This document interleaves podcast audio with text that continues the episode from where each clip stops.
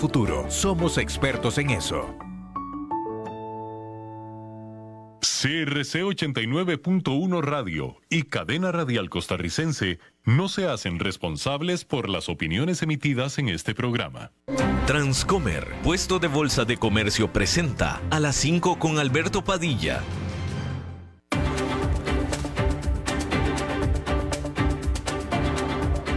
Inicia a las 5 con Alberto Padilla un programa diseñado con el objetivo de llevarte diariamente un tema de actualidad, acompañado siempre de reconocidos editorialistas, de lunes a viernes a las 5 de la tarde por CRC 89.1 Radio, a las 5 con Alberto Padilla. Hola, ¿qué tal? Saludos, bienvenidos a esta emisión de A las 5 con su servidor Alberto Padilla. Muchísimas gracias por estarnos acompañando. Gracias por estar ahí. Le mando cálidos saludos desde la señal de CRC 89.1 Radio en San José, Costa Rica, desde donde estamos transmitiendo hasta el punto en el tiempo, en el espacio en el que usted nos está escuchando, porque estamos saliendo en diferentes vías simultáneamente, por ejemplo, en Facebook Live, en la página de este programa, a las 5 con Alberto Padilla. Estamos disponibles en el canal de YouTube de este programa.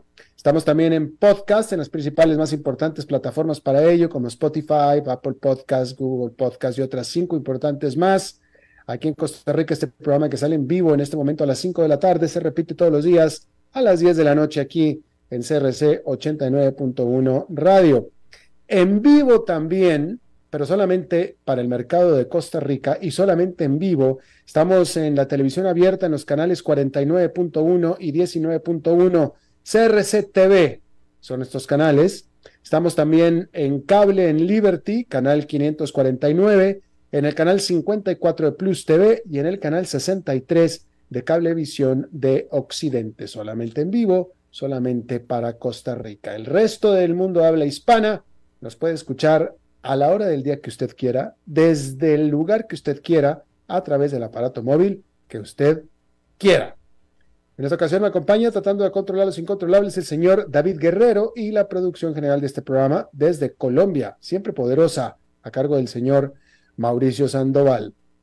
Hay que comenzar informándole que la Suprema Corte de Justicia de México, y esta es una noticia de última hora de esta tarde, la Corte Suprema de Justicia de México descriminalizó el aborto en todo el territorio mexicano dos años después de que eh, hiciera lo mismo con las, eh, de que lo hiciera con penas criminales para este procedimiento que es el aborto, el estado de Coahuila, que es uno de los estados más importantes de México. Él fue, este estado, el primero que quitara las penas criminales al aborto y ahora la Corte Suprema de Justicia de, México descriminaliza el aborto para todo el país. Hay que decir que aquella eh, determinación del Estado de Coahuila eh, sentó un precedente pues, nacional, por supuesto, aunque todavía muchos de los 32 estados de la República Mexicana eh, todavía no habían o, todavía prohibían el aborto por completo, aunque no habían unido sus esfuerzos con lo que hizo el estado de Coahuila. Sin embargo, ya hoy en día, por una orden de la Suprema Corte de Justicia, el aborto es permitido y es legal en México. Y así este país se une a lo que es todavía un pequeño, pero cada vez más grande grupo de países latinoamericanos que han de menos relajado las restricciones al aborto. Así es que ahí lo tiene usted. En otras noticias hay que decir que Estados Unidos prometió mayor ayuda de seguridad para Ucrania por 175 millones de dólares. Y este anuncio se dio mientras el secretario de Estado de los Estados Unidos, Anthony Blinken, está de visita en la capital de Ucrania, Kiev, por tercera vez desde que comenzó la invasión rusa. Mientras tanto, y en este mismo día, en la ciudad eh, oriental ucraniana de Kostiantinvika, esta se llama Kostiantnivka. Ahí un bombardeo ruso mató al menos a 16 personas e hirió a muchas más, de acuerdo al propio presidente de Ucrania, Vladimir Zelensky, quien, por cierto, calificó a los rusos de terroristas y dijo que advirtió que el número de fallecidos por este, esta bomba pudiera todavía aumentar.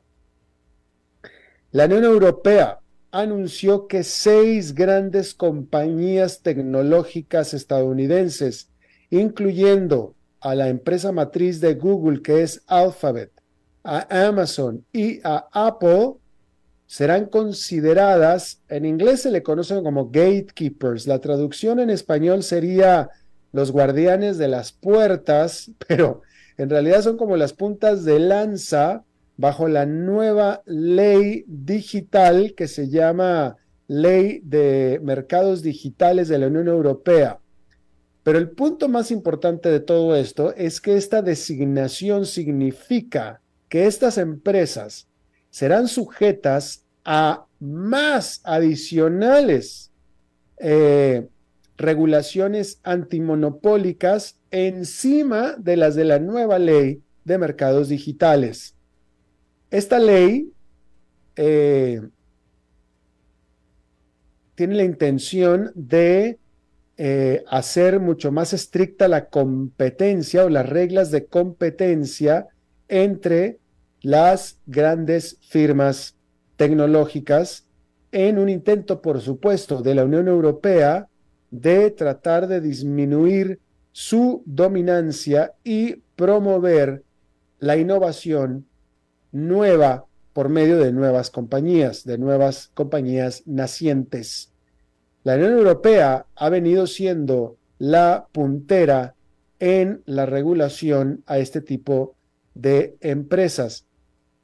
Empresas que en general, fuera de TikTok, pero en general nacen todas en Estados Unidos, donde no se les trata con tanta eh, exigencia como en la Unión Europea. En la Unión Europea todavía falta que nazcan este tipo de empresas. En la Unión Europea no, no han nacido todavía este tipo de empresas gigantes tecnológicos o digitales, no gigantes, pero ahí es donde las controlan. Han nacido en Estados Unidos, han nacido en China, pero donde se les controla el tamaño y su poder es en la Unión Europea. Así es que ahí lo tiene usted. El Banco Central de Polonia recortó su tasa referencial de interés en tres cuartos de punto porcentual para establecerla en seis puntos porcentuales para la confusión de los mercados, porque estos estaban esperando efectivamente una caída de tasas de interés en Polonia, pero solamente de un cuarto de punto porcentual. Al final fue de tres cuartos de punto porcentual. Y es que la verdad es que este país de Polonia todavía está luchando por dominar a la inflación, la cual en agosto fue de 10,1% anual. Algunos economistas acusan al Banco Central de Polonia de estar cortando las tasas de interés para estimular la economía nacional y así aumentar eh, y apoyar al partido oficialista justo ahora que son elecciones generales en octubre.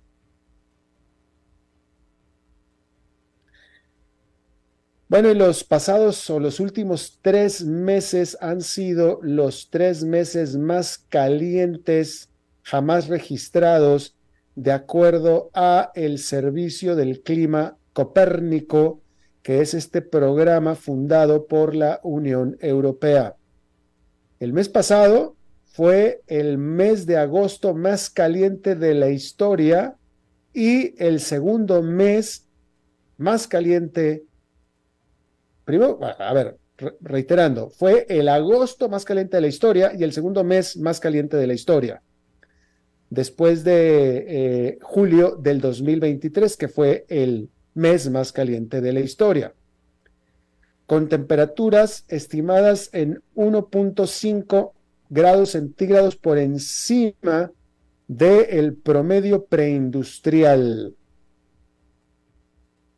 Durante agosto, las temperaturas en la superficie del océano también alcanzaron 20,98 grados centígrados, que es su promedio mensual más alto jamás registrado. Así es que ahí lo tiene usted. Eh, una corte de apelaciones en Nigeria rechazó los pedidos de eh, revertir los resultados de la última elección presidencial en la cual quedó triunfador el presidente Bola Timbubu, que fue en febrero. Estas solicitudes fueron, por supuesto, eh, hechas por los partidos de oposición que acusaron a la comisión electoral de estar repleta de irregularidades y eh, alegaban que el presidente o el triunfante Tinubu no estaba calificado siquiera para aspirar a la presidencia. La oposición había eh, previamente sugerido que eh, las protestas o que pudieran eh, darse protestas si la Corte rechazaba estas peticiones. Todavía está por verse si estas predicciones o estos temores se cumplen. Es que ahí lo tiene usted.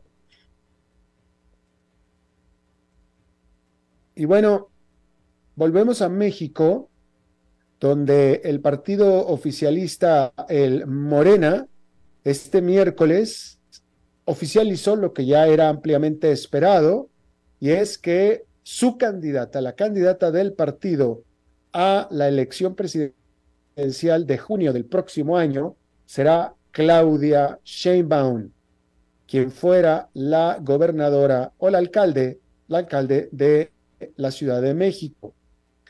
Claudia Sheinbaum estuvo consistentemente al menos 17 puntos porcentuales por encima de su más cercano o su, de su siguiente rival, de acuerdo a eh, una opinión eh, o una encuesta de la opinión pública que se realizó en agosto, antes de que Morena comenzara con su proceso mm, interno de elección, que es bastante opaco, habrá que decirlo, en el que eh, encuestó a 12.500 personas a lo largo y lo ancho de México para, en teoría, ayudar al partido a escoger a su candidato, en este caso candidata. Hay que decir que eh, Shane Baum bastante joven, pero sin embargo toda su vida profesional ha sido política y es beneficiaria del apoyo implícito y explícito del presidente Andrés Manuel López Obrador, el cual en lo personal es bastante popular.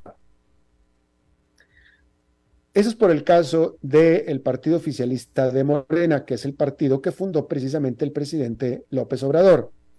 El 3 de septiembre pasado, la senadora Xochitl Galvez fue también designada como candidato por una coalición de partidos que incluyen al Partido Revolucionario Institucional, el famoso PRI, al Partido Acción Nacional, el famoso PAN, y el Partido de la Revolución Democrática, el PRD, del cual originalmente también fue fundador Andrés Manuel López Obrador, antes de que se saliera ese partido para fundar después Morena.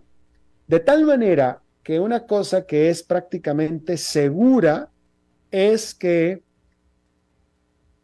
el próximo presidente de México será mujer.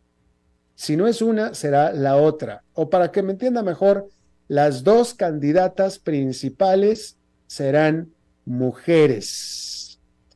de ellas, hay que decir que Galvez, Xochitl Galvez, es eh, muy carismática, muy carismática, muy atractiva al público. Sheinbaum no tanto, la verdad. Sheinbaum está totalmente opacada por López Obrador, que es muy carismático y muy popular, ¿sí? Todo el poder de Sheinbaum le viene a través de López Obrador. Ella no es muy popular ni muy conocida en lo personal. Sheinbaum, de nuevo, fue gobernadora de, de México, de la Ciudad de México, no es muy conocida en todo el país. Xochitl Gálvez es sumamente popular y muy conocida en todo el país.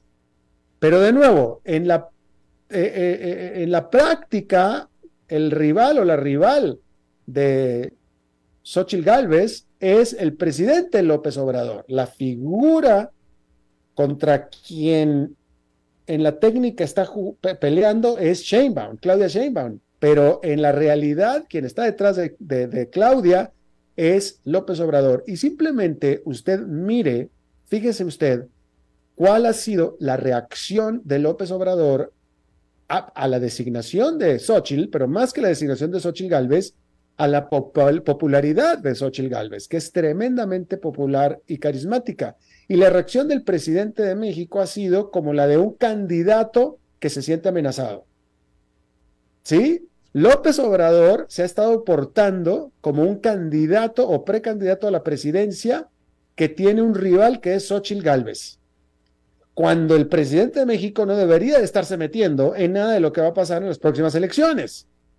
¿Me explico lo que le estoy tratando de decir? En cambio, la reacción de López Obrador no ha sido la de un presidente que no tiene absolutamente nada que ver con el proceso electoral futuro.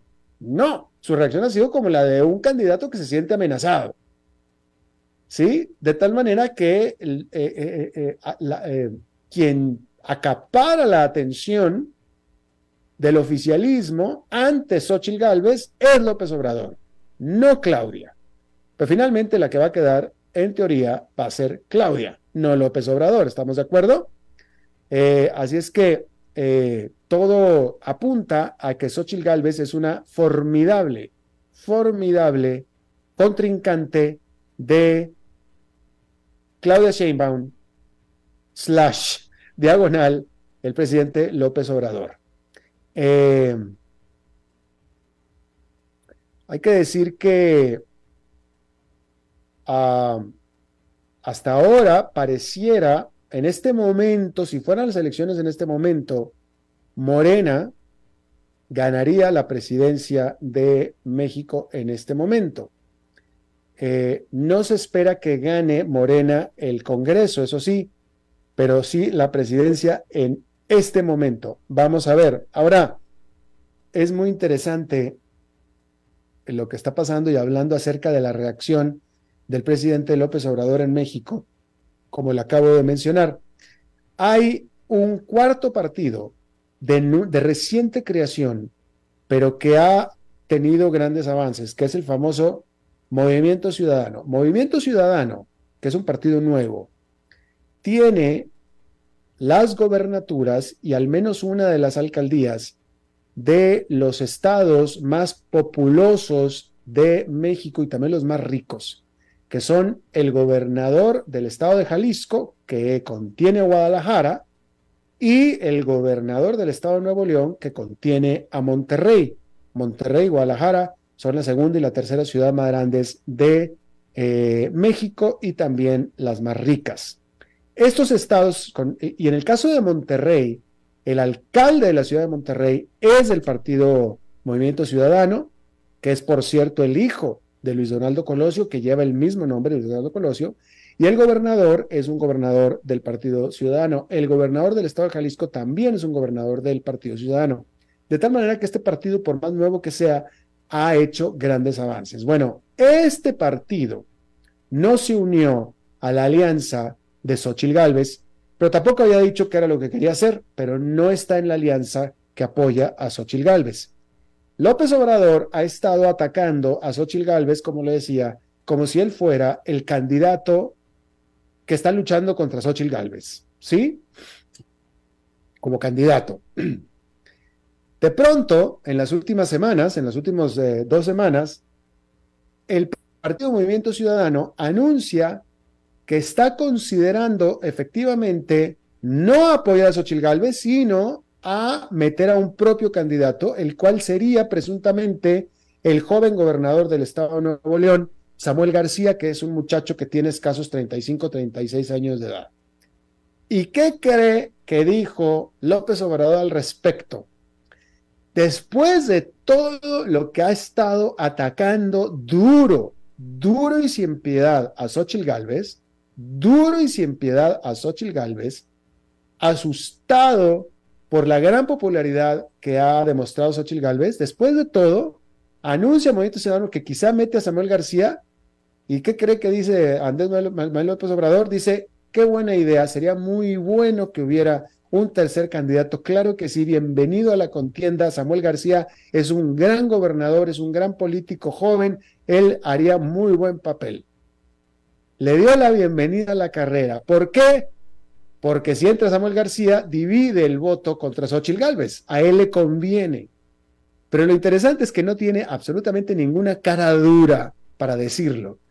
Estuvo ataque y ataque y ataque a su contrincante, a la única que tenía. Cuando se anota otro contrincante a la, contienda, le da la bienvenida para que vaya y le ataque a su otra contrincante, divide y vencerás, y él quede eh, eh, en, teoría de ganador. Pero el punto es la, la descaradez, la desfachatez con la cual López Obrador hace las cosas eh, y cómo después primero atacó a una sola, que era Xochitl, y ahora que viene el otro le da la bienvenida, y ahora sí está muy contento en que tenga dos contrincantes y no nada más uno. Es realmente fascinante observar ese proceso. Pero bueno, ahí lo tiene usted.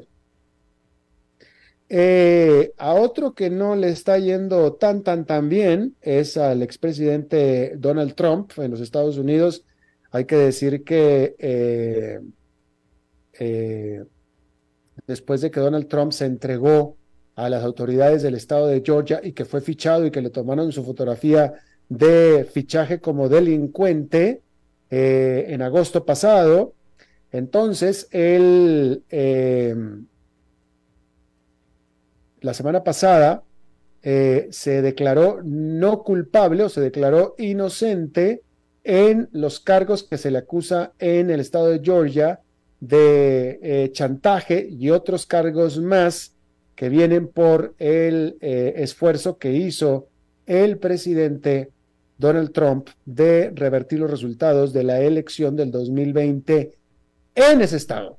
En ese estado lo está acusando por lo que hizo Trump en el estado, por revertir las elecciones federales en ese estado.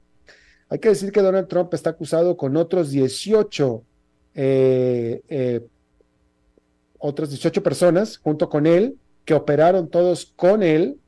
Eh, sin embargo, eh, hay que decir que el principal de ellos, Mark Meadows, quien había sido eh, el jefe de gabinete de Donald Trump, el chief of staff de Donald Trump, él, que también está siendo acusado, es parte de los 18, él, él en lo personal está tratando de hacer que su juicio en el estado de Georgia, porque el estado de Georgia lo está acusando, sea movido fuera del estado y que sea juzgado en una corte federal y no en una corte estatal, bajo la creencia por parte de él de que ahí sus posibilidades serían aún mejores, básicamente porque él alega este Mark Meadows alega que él hizo lo que hizo siendo un empleado federal. Él era el jefe de gabinete del presidente. Entonces él era un empleado federal y que lo único que estaba haciendo era seguir órdenes de su jefe, que era el presidente, o sea, el gobierno federal. Entonces, si él era un empleado federal, él debería de estar siendo juzgado en una corte federal y no en una, en una corte estatal. Eso es lo que él está tratando de alegar. Eh, entonces, su argumento es de que al estar eh, operando y haciendo lo que le ordenó el presidente Donald Trump, eh, aunque haya sido una conspiración, etcétera, lo único que él estaba haciendo era seguir órdenes de el que era su jefe, obviamente. ¿Sí? Ah, hay que decir que, de acuerdo a lo que se conoce, hay otros, dentro de estos 18, otros tres operadores republicanos, o sea, del Partido Republicano, que están siendo acusados de haber eh, entregado documentación falsa al Congreso alegando que el presidente Trump había ganado el estado de Georgia. Estos eran eh, oficiales electorales, operadores del Partido Republicano, y quisieron dar un madruguete, literalmente, dando al Congreso certificados de votos de Georgia diciendo, listo, aquí está, ganó Donald Trump en el estado de Georgia, cuando era mentira, era absolutamente mentira. Eh, todos este grupo, que son 18, están siendo acusados y se les está tratando de eh, hacer juicio bajo una ley que originalmente fue creada para atacar a la mafia. Para atacar a la mafia. Eh, y bueno, tal vez como mafia, o muy a, la, a, la, a lo que pudiera parecerse a una mafia, todos ellos están eh, usando una estrategia que es eh, bastante parecida a la de lo que es una mafia, porque todo parece indicar que todos ellos están culpando al capo, al jefe. Todos ellos están diciendo, yo solamente estaba haciendo mi trabajo, a mí me ordenaron hacerlo. Vayan contra quien me lo ordenó, yo estaba siguiendo órdenes que es básicamente lo que haría un mafioso. Así es que ahí lo tiene usted. Ah, rápidamente, cambiando de tema, déjeme, eh, eh, le informo que eh, en la, esta semana, tanto Mercedes-Benz como BMW presentaron modelos de automóviles eléctricos eh, los cuales todavía son conceptuales, pero según aseguran que están a punto de comenzar a producir, es decir, que ya es cuestión de meses nada más, ¿sí? Eh, y en ambos casos, de entrada, estos modelos de entrada cuestan básicamente lo mismo que cuesta el rey de los automóviles eléctricos, que son los Tesla, pero con la diferencia de que cada uno de estos automóviles de Mercedes y de BMW tienen un rango de 750 kilómetros en sus baterías, mientras que los modelos, el 3 y el S de Tesla, solamente alcanzan para 400 kilómetros, mientras que los europeos 750 kilómetros. ¿Sí? Esto es lo que está presentando eh, las dos, dos de las más grandes productoras de automóviles en Alemania. Por otro lado, hay que decir que eh, eh, uno de los grandes bancos y corredurías del mundo hizo una degradación de la perspectiva precisamente de Mercedes y de BMW y de varias otras en lo que se refiere a la producción de automóviles, diciendo que no tienen muchísimo futuro ante la competencia formidable que viene no de Tesla, sino de China en automóviles eléctricos específicamente en lo que al precio del vehículo se refiere. ¿Sí? Y el punto más de fondo que estoy tratando de hacer acá es la competencia formidable que se está dando en, el, en, la industria de automóviles eléctricos. O, si lo quiere decir de otra manera, la competencia formidable que está teniendo Tesla.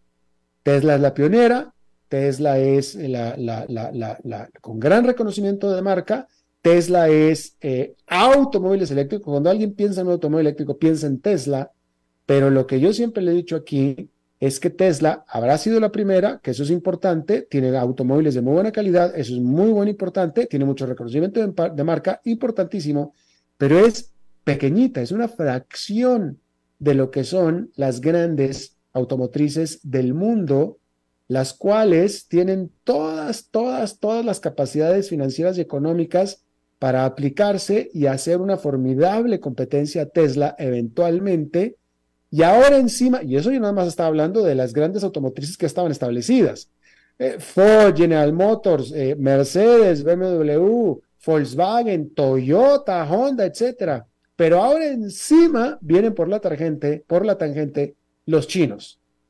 Y los chinos son los que hicieron que eh, el banco UBS hiciera una degradación en la perspectiva futura de los automóviles eléctricos de los europeos. Así es que viene una competencia absolutamente formidable en el campo de los automóviles eléctricos, donde los ganadores vamos a ser todos nosotros, los consumidores. Esperemos que así tenga que ser. Vamos a hacer una pausa y regresamos con nuestra entrevista de hoy. A las 5 con Alberto Padilla, por CRC 89.1 Radio. Ok, ya te has reído con nosotros, has aprendido con nosotros y nos hemos conocido más. Pero es hora de ponernos serios. El mejor momento para invertir fue hace 10 años y el segundo mejor momento para hacerlo es hoy. Entra a transcomer.com, convertite en un inversionista y transforma tu destino. Transcomer, puesto de bolsa de comercio. Construyamos juntos su futuro. Somos expertos en eso. Acueductos y Alcantarillados trabaja para ofrecerle más y mejores servicios. Con una inversión de más de mil millones de dólares, la Ruta del Agua está agilizando la construcción de acueductos a nivel nacional para llevar agua potable a más de 1.300.000 personas. Y por medio de la ruta de saneamiento, se está impulsando la construcción de alcantarillados sanitarios que beneficiarán a más de 1.200.000 personas. AIA, haciendo que fluya el desarrollo.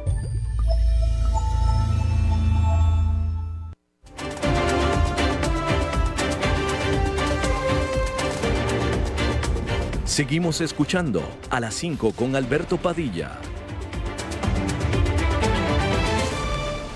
Gracias por continuar con nosotros. Bueno, eh, de nuevo la noticia es el petróleo y digo de nuevo porque eh, mm, poca gente había estado hablando de esto hasta ahora que el petróleo toca los 90 dólares el barril.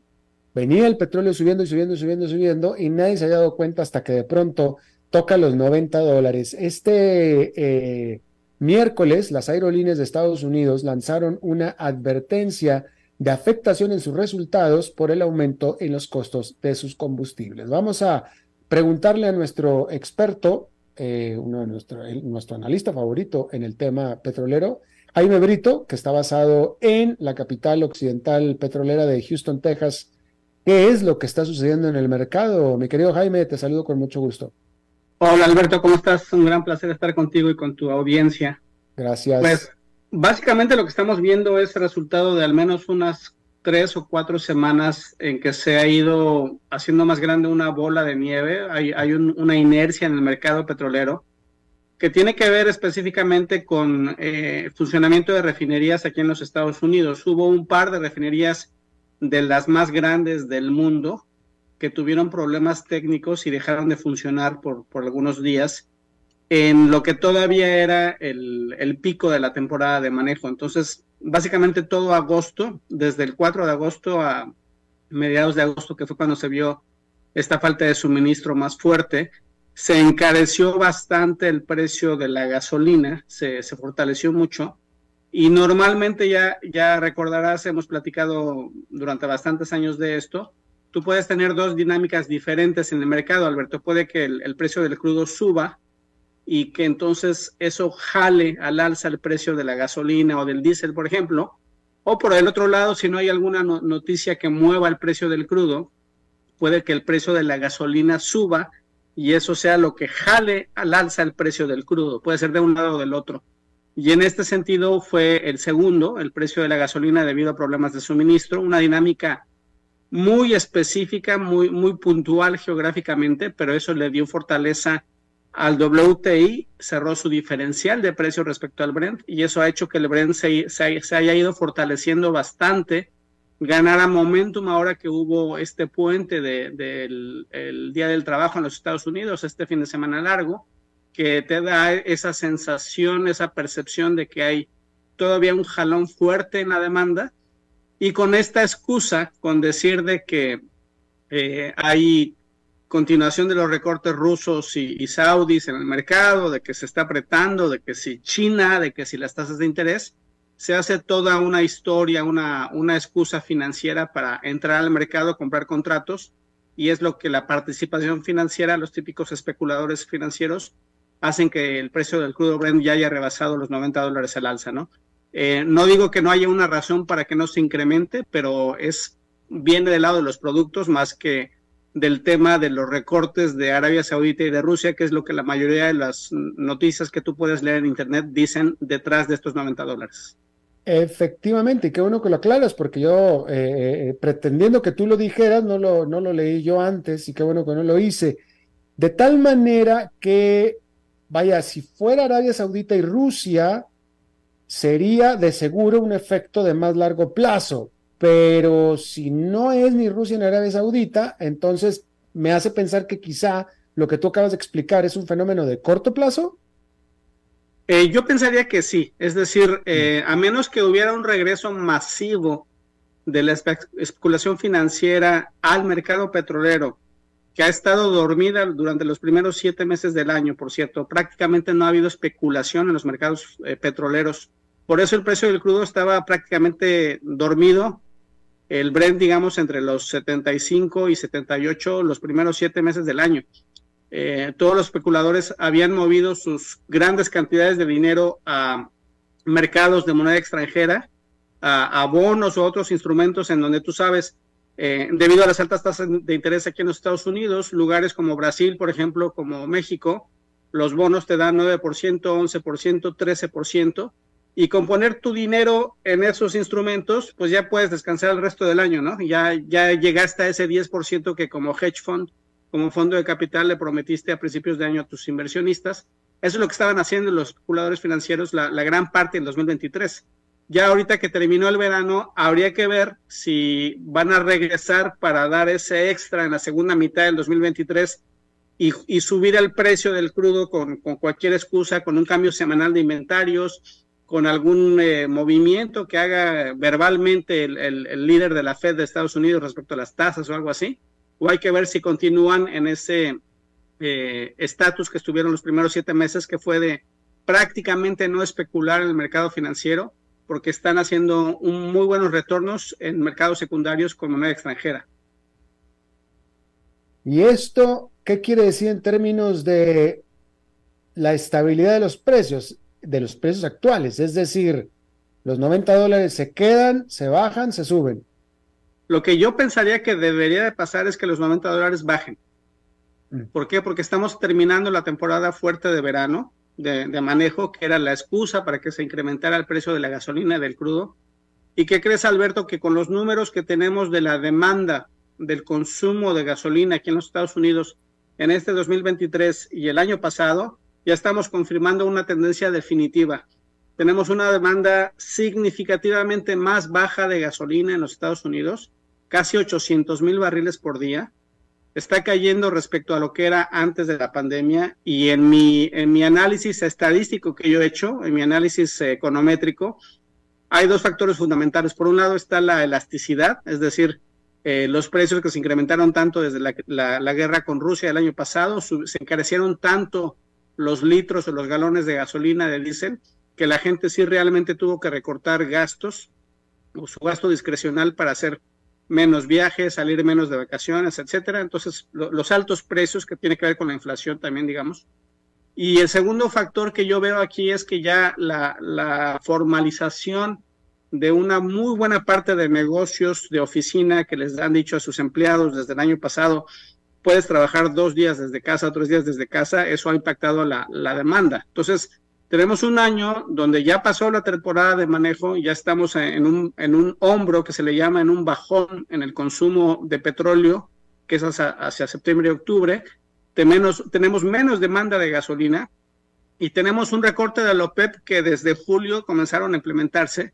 Este recorte que desde julio ha venido diciendo Rusia y Arabia Saudita que lo extienden un mes más pero desde julio también dijeron, ah, y en el 2024 también vamos a recortar en un millón de barriles diarios el mercado. O sea, desde julio nos avisaron que van a mantener este recorte hasta el 2024, porque, regresando a tu pregunta, ellos tienen una visión de recuperar los altos precios en el, en el largo plazo, ¿no? Entonces, eh, e, en, en tu respuesta específica, yo creo que de aquí a noviembre deberían de bajar un poco los precios del crudo y de la gasolina pero si hay más especulación financiera eh, con la excusa de, Arabia Saudita, de Rusia, de China, puede que el precio del crudo se pudiera mantener tan caro como, como está esta semana. Hablando de China, eh, eh, los reportes económicos apuntan a que China está sufriendo una desaceleración muy, muy importante. Ya lo habíamos hablado tú y yo en la última entrevista y yo te pregunto, ¿qué tanto efecto podría tener sobre el mercado petrolero, la demanda de petróleo, una desaceleración económica de China?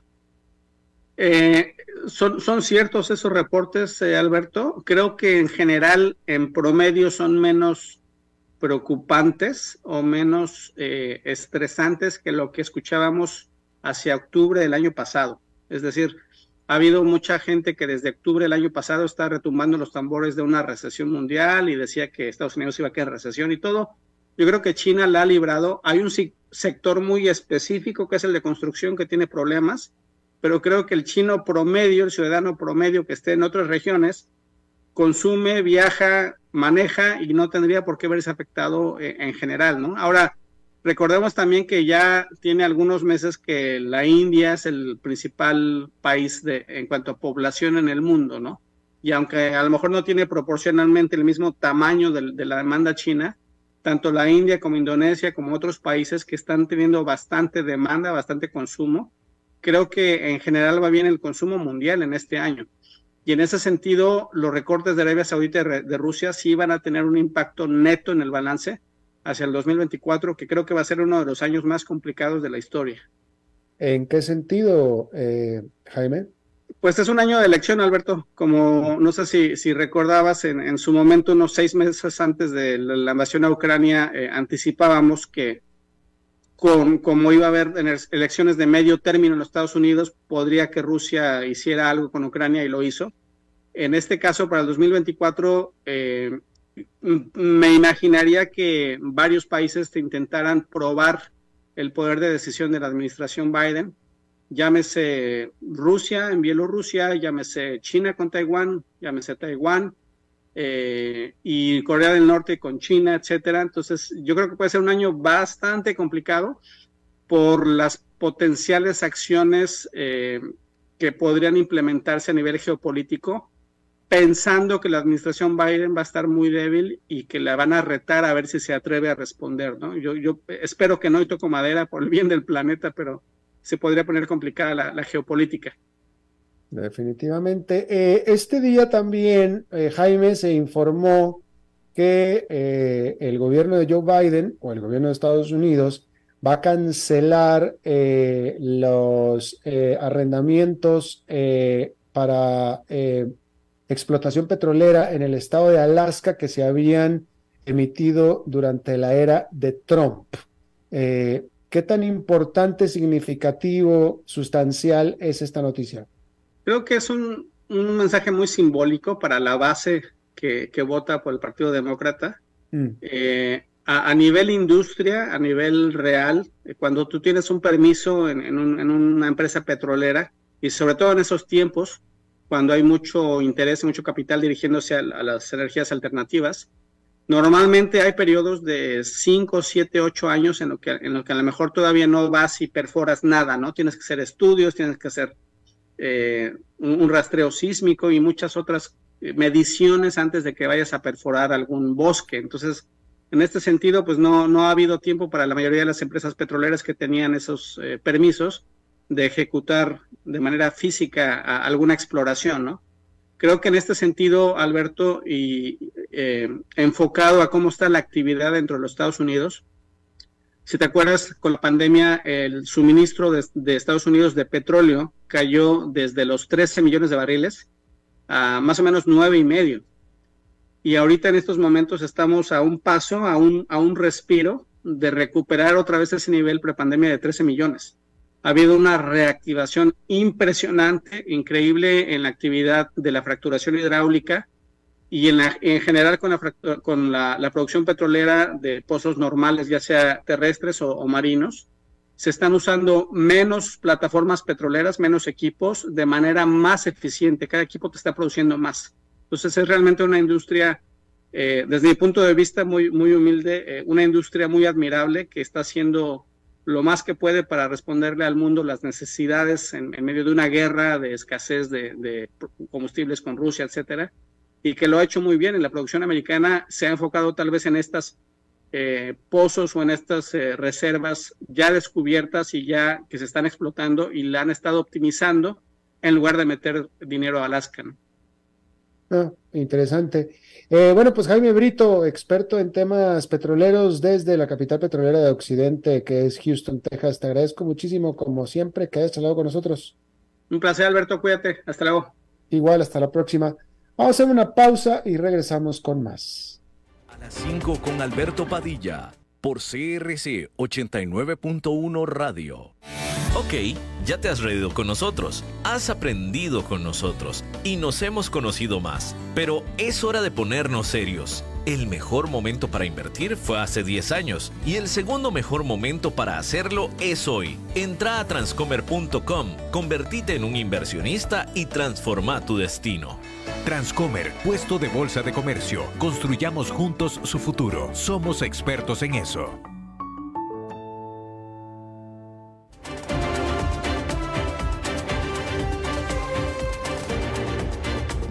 Seguimos escuchando a las 5 con Alberto Padilla.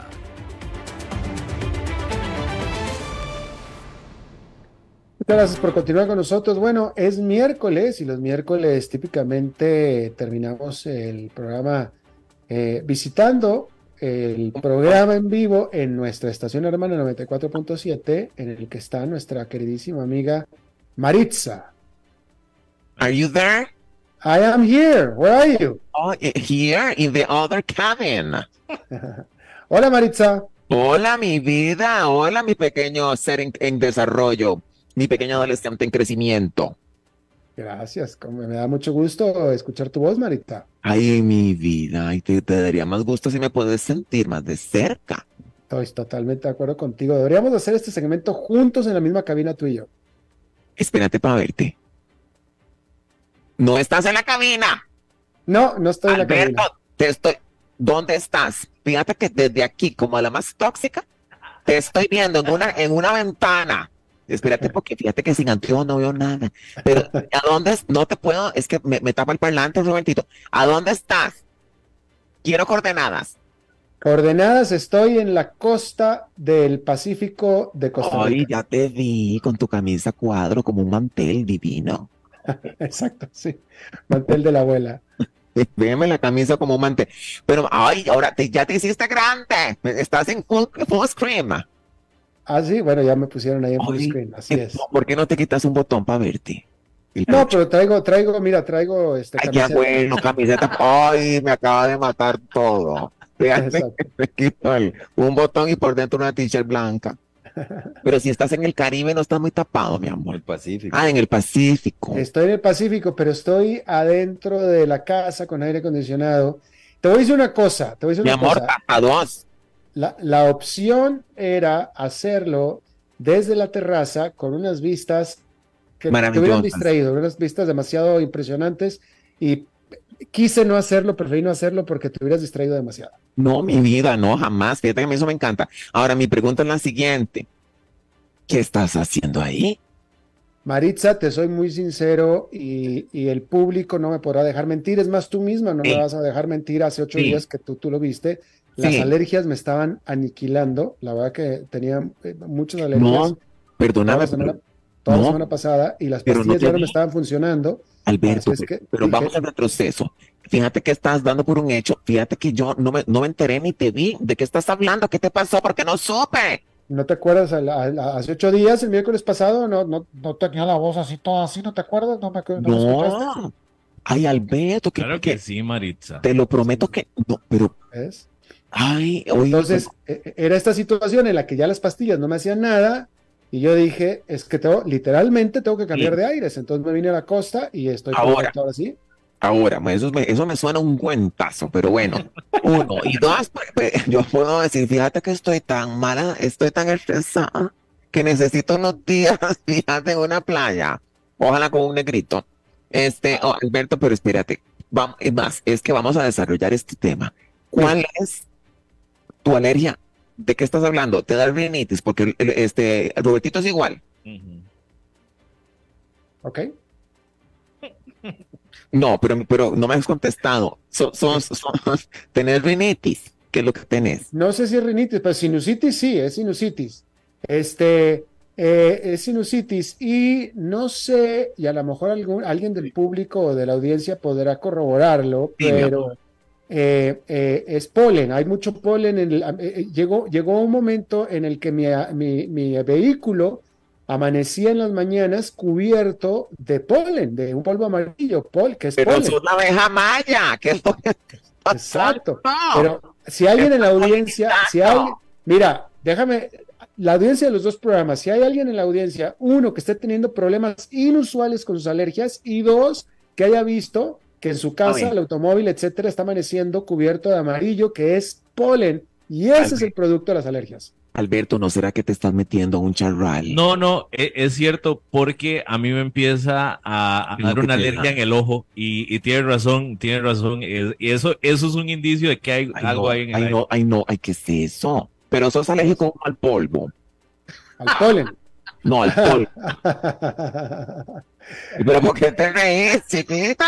¿Qué de Ma- WhatsApp, güey, de? Afortunadamente, este es un programa para adultos.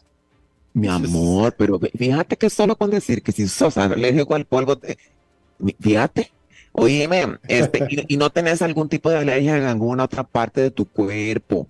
De Este, pronto, de pronto sí, de pronto me puede salir alergia en la piel, pero eh, esta, o eh, en los pero en ingles, los digamos, bronquios. En las ingles no, en las ingles no. Pero sí, de pronto puedo sufrir de psoriasis o de asma también. Y todo es alergia. Menos está jodido. Estoy jodidísimo, ¿no? No, yo, yo de las No, alergias. no, son- olvídate, estás hecho leña. Yo, yo, yo tengo este, todo mi cuerpo, todos mis sistemas de, de mi cuerpo están hechos en Suecia, excepto el respiratorio que está hecho en Vietnam. ¿Y dónde está hecho, y dónde están hechas tus partes nobles? Esas son este, eh, tecnología alemana. Ahí se oiga de Nigeria. Ay, ay. Albertito, pero este, y ahora te voy a hacer una pregunta. Sí. Espero que me contestes con la verdad.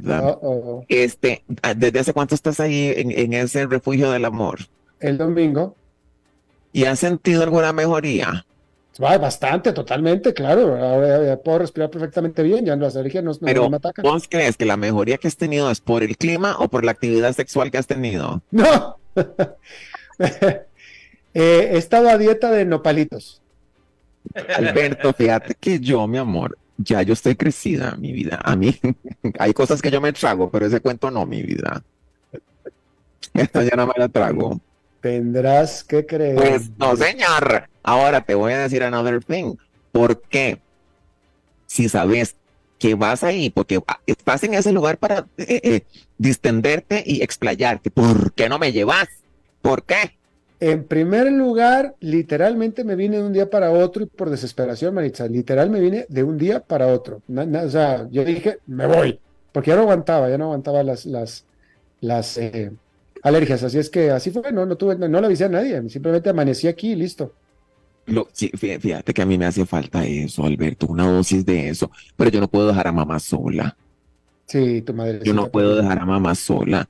Este, pero eso es bonito, agarrar los, los, los cachivaches, los tiliches y decir, fíjate que yo me, me largo. Este, o me largo aquí para aunque sea el puerto. Y sí, bueno, sí, porque ¿Verdad que nuevo, de nuevo, en la audiencia yo sé que debe haber gente que nos está escuchando que está sufriendo también de alergias y que pues tiene que ser, que tiene que eh, no, no, no, no tuvieron la oportunidad que tuve yo de poderme venir a cambiar de aire literalmente. De aire sí es otra cosa, chiquito, porque te veo como muy contentito. A mí Estoy no, muy, estoy muy contento. fíjate, te voy a decir una cosa, ahora que decir de alergias y de cosas. Fíjate que la noticia que yo te traía va por el tema de la salud. Me faltó una D, la salud. ¿verdad? Fíjate que este, me, me- me enteré de una noticia. ¿Vos sabes quién es Ahmed Hergun?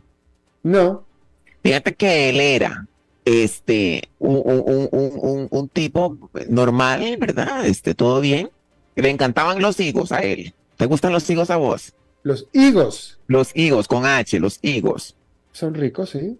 Bueno, pues fíjate que este Ahmed, este, pero te estoy hablando que esto ya fue hace rato, en el 74, Ahmed tuvo que escapar de su casa por un conflicto armado. Te estoy hablando que esto es en la República de Chipre. Alberto, y fíjate que Ahmed este, no tenía que comer, entonces comía higos y se llegó a comer hasta las semillas de higo. Vos me podés creer, Alberto, lo que yo te voy a contar, que encontraron el cuerpo de Ahmed y le había nacido, le había crecido un árbol en su estómago. Un- una, una, un Una higuera- higuera, un una higuera. un higuerón. ¡Una higuera! Ay, ay, me emocioné un poco. Alberto, ¿cómo, cómo es posible ese suceso? ¿Cómo te puede crecer una, un árbol en la panza? Es cierto, que lo, lo que decían las abuelas era cierto, que te decían, no te comas un chicle, porque no sé qué cosa, no te comas una semilla de sandía porque te van a hacer un árbol. Alberto, ¿será que todo este tiempo nos han dicho la verdad? No sé, yo, yo- anoche yo comí aguacate, ¿qué quiere decir eso? Bueno, pero tal vez no te va a crecer, sino por donde la obras. Exactamente. Ay, Alberto, fíjate que yo me dejaste pensando, mi amor. Este, si, si yo, si quieres que yo vaya donde estás vos y te ponga algunos pañitos tibios, algún remedio, mi amor. Definitivamente, estoy Sacudamos ese seguro. polvo de polen que tenés en tu serra.